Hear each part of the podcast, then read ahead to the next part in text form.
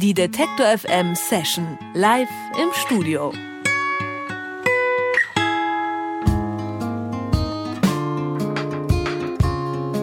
Mo Kenny ist 25 Jahre alt, stammt aus der kleinen kanadischen Provinz Nova Scotia und schreibt Songs, seit sie 16 ist.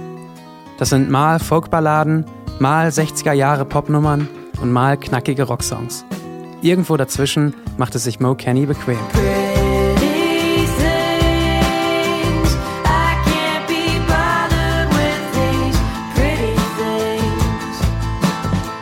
Entdeckt und gefördert wurde Mo Kenny als Teenager von Joel Plaskett, der in Kanada eine Art Indie-Rock-Volksheld ist.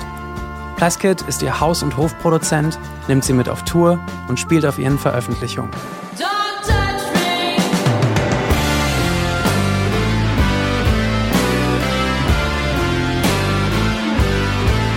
Letztes Jahr ist in Kanada ihr zweites Album In My Dreams erschienen, das mit etwas Verspätung jetzt auch bei uns rauskommt.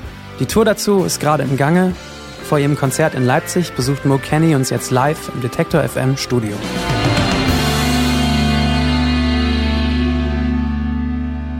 Und wir freuen uns riesig, Sie hier zu haben. Hello and welcome, Mo Kenny. Thank you.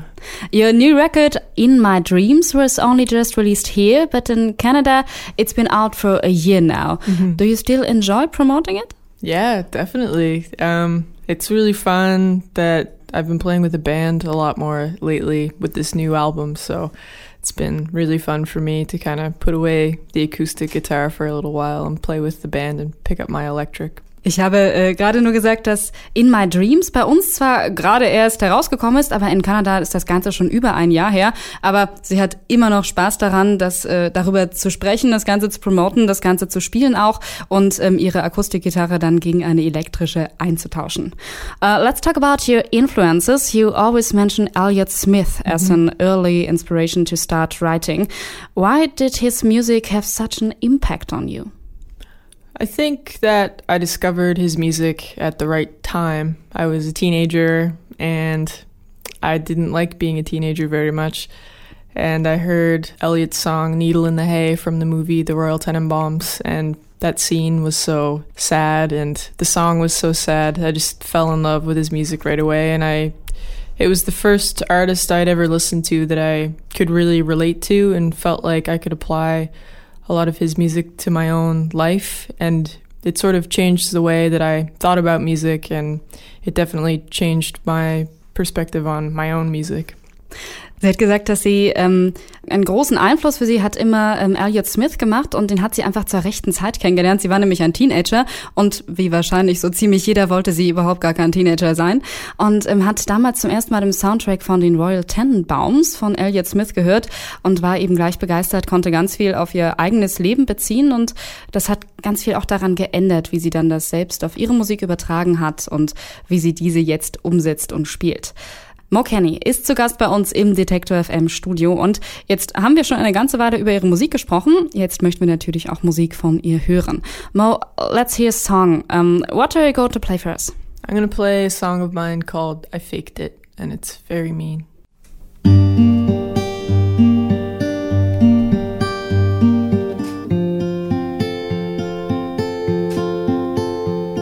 I faked it. Now that I look back from the very first kiss, I knew it wouldn't last. Yeah, I faked it. From the song to the dance, opened up my eyes. I saw that chance and I took it.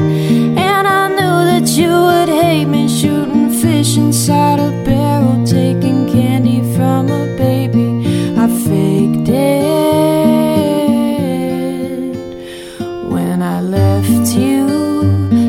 were stumbling in the dark. I'm not sorry that it hurt when I took your heart apart, cause I liked it. And I remember how it felt when I fell in love with someone and they hit below the belt. So I hit you, and I knew that you would hate me shooting fish inside a barrel. It's never been so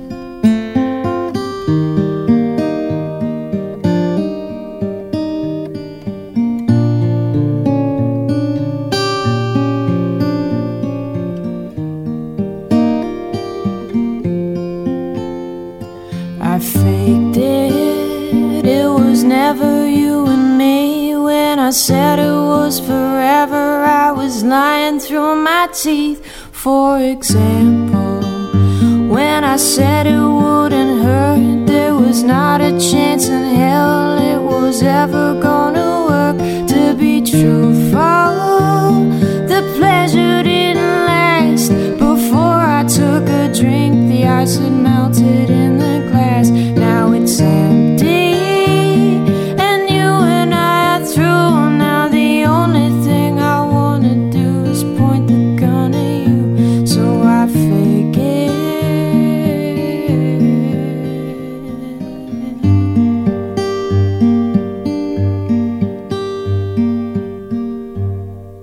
Mo Kenny hier im Detektor FM Studio. Ein wunderschöner Song, aber wirklich sehr gemein, wie sie schon selber sagt. Um, it's really mean, beautiful but mean. So please tell me, is there a kind of a true story behind it? Yeah. I always write from some kind of real experience when I start the song anyway, but it sort of veers off into fiction at some point in the song. So it's not 100% truthful, but I feel like it's something that people can relate to and maybe have experienced before. So I sort of wanted to explore that. Also ähm, es ist nicht eine hundertprozentig wahre Geschichte, die sie mit diesem Song erzählt, aber es gibt eigentlich bei ihrer Musik immer einen wahren Kern, aber natürlich ähm, entwickelt sie das dann weiter eben auch äh, fiktional und will eigentlich nur erreichen, dass Menschen es nachvollziehen können, die vielleicht Ähnliches mal erlebt haben. Mo, you used to suffer from stage fright, but now every concert review seems to point out how cool you look on stage. uh, how did you manage to lose your stage fright? I don't know. I guess just from playing over and over again. I think that most people don't really like being put in front of an audience. So I guess I've been a pretty shy person my whole life. I really like performing, but everyone who's known me for a long time thinks it's really weird that I decided to be a musician because of how shy I've always been. so I don't know. I guess I just got used to it. Ich hatte gerade gefragt, weil sie eigentlich immer unglaubliches Lampenfieber hatte, wie sie das überwunden hat. Und Sie hat überlegt, dass sie eigentlich eine sehr, sehr schüchterne Person ist. Und jeder, der sie lange kennt, sich wundert und sagt, das ist eigentlich ziemlich komisch, dass sie gerade Musikerin ist und auf einer Bühne vor anderen Menschen performt, aber sie hat sich wahrscheinlich dadurch, dass sie das einfach immer öfter tut, ganz simpel daran gewöhnt. As we've already heard in the introduction, you've collaborated with Joel Plaskett on In My Dreams. He's a bit of a legend in Canada and you've been a fan of his for a long mm-hmm. time. How did you two meet? We met when I was a teenager. I was 17 and I was recording some songs with my band at the time in a school in Halifax. I knew some people that went to the school and we were all recording there. And Joel came in to talk to us one day about music and uh, I played him one of my songs and nothing really came of it that day. But three years later, I got a call from his manager and she invited me to a songwriting workshop that Joel had recommended me for because he remembered my name. So Sherry, our manager, got us hooked up again in, when I was 20. Sie hat gerade mal wieder eine Geschichte aus Teenager-Tagen rausgeholt, denn ähm, damals hat sie gerade mit ihrer Band äh, Songs aufgenommen und ähm, hat dort in der Schule dann Joel Plaskett getroffen, der mit ihr über Musik gesprochen hat. Sie hat auch ihm etwas vorgespielt und drei Jahre später hat er sich noch an sie erinnert, denn da gab es dann einen Anruf von seiner Managerin und ähm, da hat er sie ihm empfohlen und vorgeschlagen und die hat die beiden dann im Endeffekt wieder zusammengebracht. Most instruments on In My Dreams were either played by Joel Plaskett or by you, but it's a full band uh, album sound-wise. How did you split instrument duties and what was the songwriting and recording process like? Well, I can't play the drums or the bass. so that's how we kind of decided that. That was easy, I understand. yeah, yeah. I played everything that I can play, but Joel Joel's a good drummer and a good bass guitar player, so I played pretty much everything else. My friend Johnny played on the song In My Dreams. He played the piano on that. I can't really play piano that well, so had to get call him in. But the songwriting I mostly do by myself unless I have some kind of unless I have finished something that I can't finish, I bring it to Joel and we finish it together. And the recording process is very sort of experimental. We don't really know what it's going to sound like until we get in there and start messing around on instruments. But some of the songs I had already demoed and added my own production to before I get in there. So. Sie hat gesagt, dass es teilweise ganz einfach ist mit der Aufteilung, wer eigentlich welches Instrument spielt, weil sie schlicht und ergreifend gar nicht Schlagzeug spielen kann. Und äh, auch ähm, am Klavier meinte sie, so gut ist das dann nicht. Deswegen ähm, ist es dann recht einfach zu entscheiden.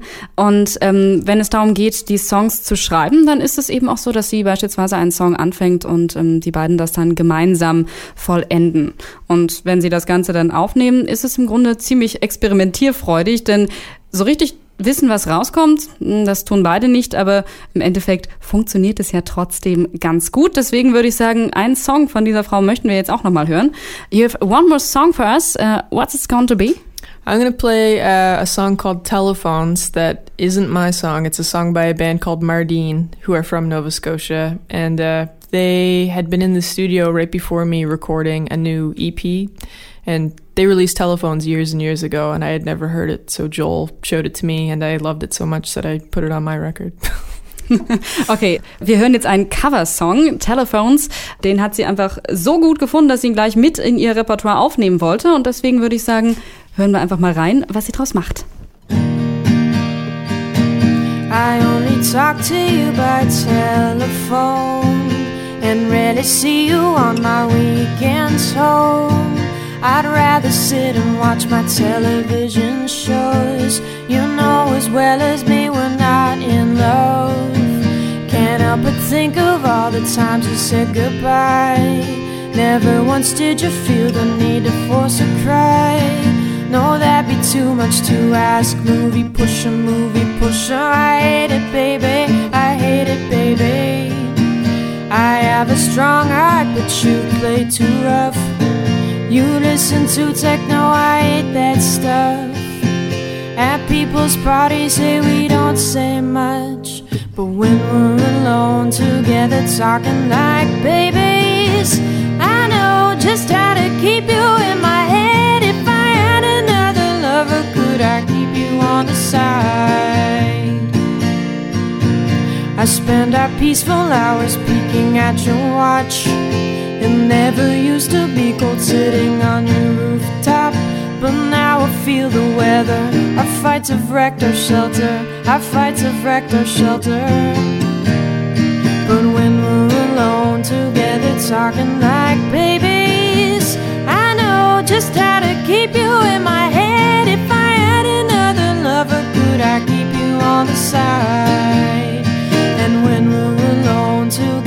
Talking like babies, I know just how to keep you in my head. If I had another lover, could I keep you on the side? I only talk to you by telephone and rarely see you on my weekends home. You'd rather sit and watch the movies that you push. You know as well as me we're not in love. Can't help but think about to talk about our lives and how you said you never had a better time. Oh, you used to make my Mondays Saturdays.